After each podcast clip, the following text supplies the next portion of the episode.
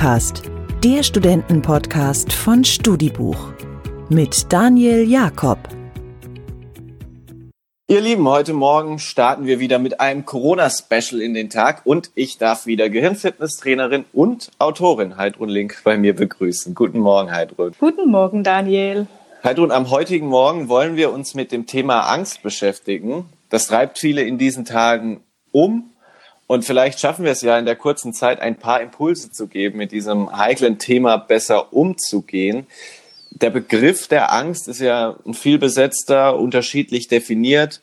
Ähm, wenn wir das mal aus einer neurowissenschaftlichen Perspektive betrachten, wie würdest du in diesem Fall Angst definieren und beschreiben, was da in unserem Gehirn passiert in Situationen von Angst? Also es gibt Neurowissenschaftler, die sagen, es gibt eine heimliche Königin im Gehirn. Und diese heimliche Königin, das ist unser, eines unserer wichtigsten Gehirnareale. Das haben wir einmal in der rechten Gehirnhälfte, einmal in der linken Gehirnhälfte. Und diese heimliche Königin, die ist, die beschützt uns, die passt auf uns auf und die ist schneller als alle anderen. Und die analysiert im Grunde die ganze Zeit, gefährlich, nicht gefährlich, gefährlich, nicht gefährlich. Und wenn die dann irgendwann mal sagt, okay, die Situation ist zu gefährlich, es sind zu viel Ängste, zu viel Stressoren da, dann läutet die im übertragenen Sinne ganz laut an ihrer Glocke.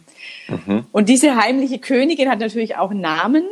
Die heißt Amygdala. Das ist auf Deutsch unsere Angstzentrale. Ein fieser dies, Name auch. Ne? Ja, ja, ja, ja.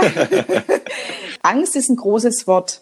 Wir dürfen jedoch dankbar sein, dass wir diese Angstzentrale haben. Es ist ein Warnsystem in unserem Gehirn. Und wir brauchen diese Angstzentrale, weil die eben achtsam aufpasst und ähm, eben zu, zur Situation, zur richtigen Situation läutet oder eben nicht läutet im übertragenen Sinne. Und wenn die eben zu laut läutet, dann ist es für den Körper, wird es für den Körper irgendwann mal ungesund. Und so weit wollen wir es aber gar nicht kommen lassen. Also ich sage immer, freunde dich mit der Angst an. Angst ist kein guter Begleiter, wenn es, wenn, wenn sie zu laut läutet. Aber im Grunde, also es gibt jetzt im Rahmen meines Buches, habe ich auch recherchiert zum Thema Amygdala, Angstzentrale. Und es gibt in Amerika lebend eine Frau, bei der wurde diese Amygdala, diese Angstzentrale zerstört aufgrund einer Krankung. Man weiß es nicht. Und dieser Frau legt man eine giftige Schlange um den Hals, die steht an einem tiefen Abgrund und die findet es überhaupt nicht äh, besorgniserregend. Also die lacht wow. darüber und findet es, die, ja, und das ist natürlich, das ist nicht gut. Ja, deswegen auch da das Ganze immer versuchen, ein Stück weit zu relativieren, dass Ängste auch gut sind. Dass die auch gut sind fürs Gehirn, dass wir dann eben achtsam umgehen mit der Situation. Mhm. Wir haben uns vergangene Woche damit befasst, dass es Menschen gibt, deren rationale oder emotionale Gehirnhälfte stärker ausgeprägt ist. Kann man entsprechend auch sagen, es gibt Menschen, bei denen das Angstpotenzial stärker vorhanden ist? Natürlich. Also natürlich gibt es Menschen, die haben größere Ängste oder auch andere Ängste. Ähm, also die Angst, du musst dir vorstellen, im letzten Drittel der Schwangerschaft einer Mutter wird eben das, äh, entwickelt sich das Gehirn. Und in dem Moment, ab dem Moment bekommt dieses heranwachsende Kind, dieses heranwachsende Gehirn alles mit, was im Umfeld passiert.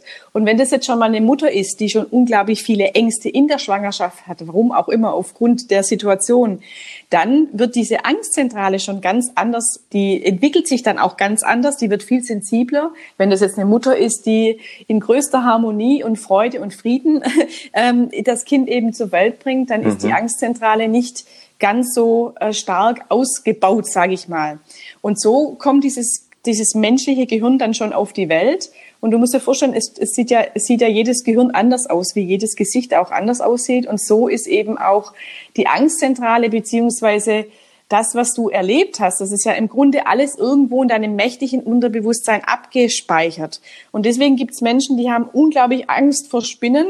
Andere finden Spinnen überhaupt nicht schlimm oder haben dann Flugangst. Und so gibt es eben, ich möchte nicht sagen, es gibt mehr oder weniger Ängste, es sind andere Ängste. Und dann, je nachdem, ob du eher rational oder emotional strukturiert bist, gehst du auch wieder anders mit dieser Angst um, vom Verhalten, ja.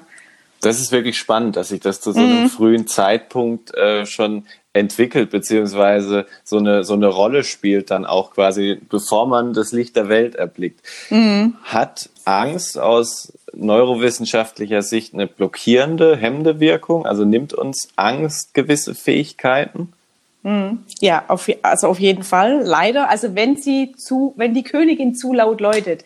Also im ersten Moment musst du dir vorstellen, wird das Adrenalin ausgeschüttet, das ist ein Neurotransmitter und der beflügelt dich eher. Ja, das kennen Menschen, die, wenn du kurz vor einer Prüfung bist, bist du wäre es optimal, wenn du unter Adrenalin bist, wenn der Pegel relativ hoch ist, weil da hast du größere Pupillen, kannst mehr sehen, hast mehr Durchblutung, hast mehr Raum in deiner Lunge. Wenn das aber zu lange andauert, diese Ängste, dann kommt irgendwann mal das äh, Stresshormon Cortisol dazu. Und auch das ist am Anfang noch gesund. Cortisol ist auch ein Energiebringer, ein Antreiber. Nur wenn es eben zu lange und zu dauerhaft ausgeschüttet wird, dieses Cortisol, das geht ins Blut und das ist das Gemeine so ein bisschen.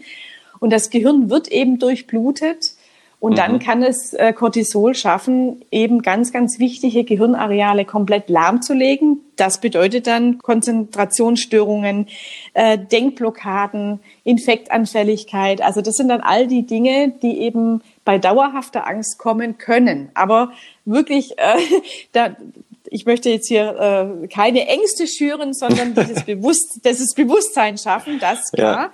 Der Klassiker, ich meine, du, du, du sitzt vor einer Klausur und hast eine komplette Konzentrations, äh, eine komplette Denkblockade, ja, schwarzes Brett vorm Kopf sozusagen. Und da musst du dir vorstellen, da ist die in dem Moment, hat die mal so laut geläutet und du kannst auch kein Wissen abrufen. Da hast du keinen Zugang auf deine Gedächtniszentrale. Und das, das kann eben zu viel äh, Angst schaffen, aufgrund dessen, dass eben Cortisol ausgeschüttet wird. Wir befinden uns immer noch in einer Lockdown-Situation, mitten in einer Pandemie. Wie würdest du auch aus deiner unmittelbaren Erfahrung mit Leuten, die da auf dich zukommen, aktuell die, die Treiber dieser Angst definieren?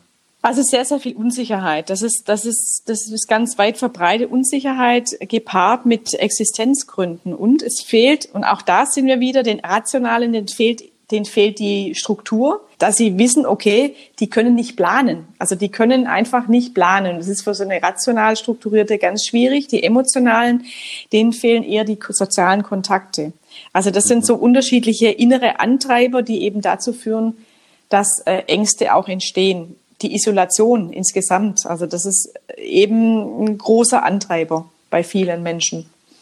Was man ja dennoch sagen kann, wir müssen uns dieser Angst nicht ausliefern. Wo können wir denn proaktiv ansetzen, wenn sich in uns Gefühle von Angst entwickeln?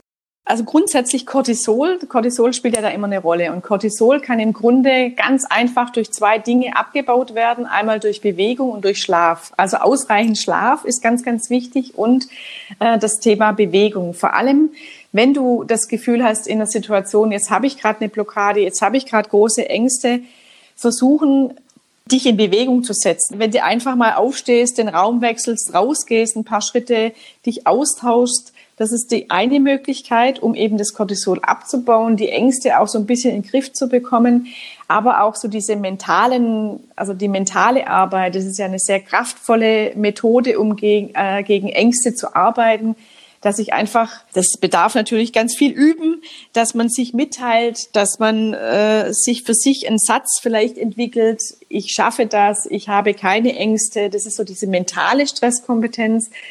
Oder eben auch, äh, wie gesagt, das Thema Bewegung, dass ich rausgehe aus der Situation und versuche nicht in der Blockade zu bleiben.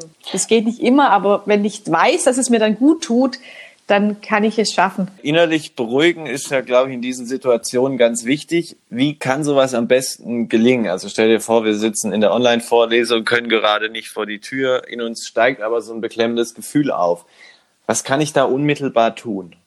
da ist eben die mentale Stresskompetenz ein sehr kraftvolles Werkzeug, sage ich mal, äh, weil du das dann auch durch deine Gedanken steuern kannst. Also wenn du nicht aufstehen kannst und dich bewegen kannst, kannst du aber denken, ich stehe auf und bewege mich. Du kannst dir ein Bild kreieren, das ist aber sehr individuell für jeden Menschen, äh, dich irgendwo an einen, an einen schönen Platz hinbeamen, an deinen Lieblingsplatz. Also ich zum Beispiel, ich habe ich hab einen Lieblingssee in Bayern und einen Lieblingssteg und wenn ich auf diesem Steg stehe, geht's mir gut. Und ich beame mich dann da gedanklich hin auf diesen Steg und äh, kann mich in dem Moment ein Stück weit beruhigen. Das baut auch wieder Cortisol ab.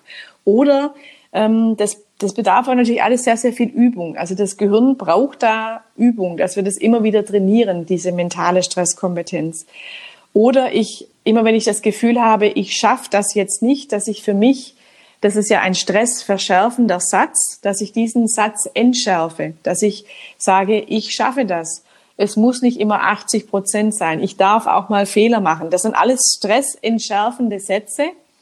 Die bedarf es aber, dass wir die üben, dass wir das nicht in der Situation nur sagen, ich schaffe das, das nimmt das Gehirn nicht ernst, dann nimmt dich dein Gehirn nicht ernst, wenn du dann sagst, ich schaffe das schon, sondern das bedarf natürlich üben, dass du da jeden Tag dir das mehrmals immer wieder sagst oder denkst. Das heißt, das, das kannst du dann, dann das ja? ist dann auch der Schlüssel quasi, dieses Gefühl langfristig klein zu halten.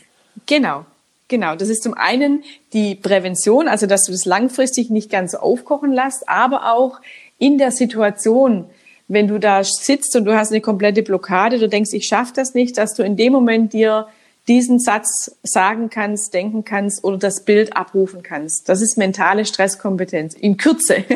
Das ist ganz, ganz wertvoll. Und wir wissen ja seit den 90er Jahren, dass unser Gehirn plastisch ist und deswegen können wir das ein Stück weit, wir sind unsere eigenen Straßenbauer, sage ich immer. Also ich kann es selber für mich gestalten. Es bedarf halt der Übung. Also das, das Gehirn braucht Wiederholung, Wiederholung, Wiederholung. Und dann kann ich es einsetzen. Das ist doch ein schönes Schlusswort für heute. Heidrun, ich muss mhm. ehrlich gestehen, ich hänge immer noch so ein bisschen an dieser Geschichte, die du da am Anfang erzählt hast, mit dieser Frau, die am so. tiefsten Abgrund steht ja. und, äh, und keine Angst empfindet. Ja. Wirklich, da läuft sie wirklich eiskalten Rücken ja. runter. Ähm, spannende Geschichte auf jeden Fall. Ich könnte mir vorstellen, in deinem Buch, das gerade frisch erschienen ist, da sind noch ein paar mehr solcher Geschichten drin, ja, oder? Auf jeden Fall, ja. Und da wird die heimliche Königin auch sehr schön beschrieben, auch bildlich. Also ich habe die sehr schön schön zeichnen lassen von einer Grafikerin, die heimliche Königin, mit der wir uns anfreunden. Und ich sage immer so als Schlusswort jetzt wirklich, geb deiner Königin mal frei. In diesem Sinne, Gehirn an, ja. Stress aus heißt das Buch. Ja. Du heißt Heidrun Link und wir hören uns nächste Woche nochmal. Super, danke, bis dann.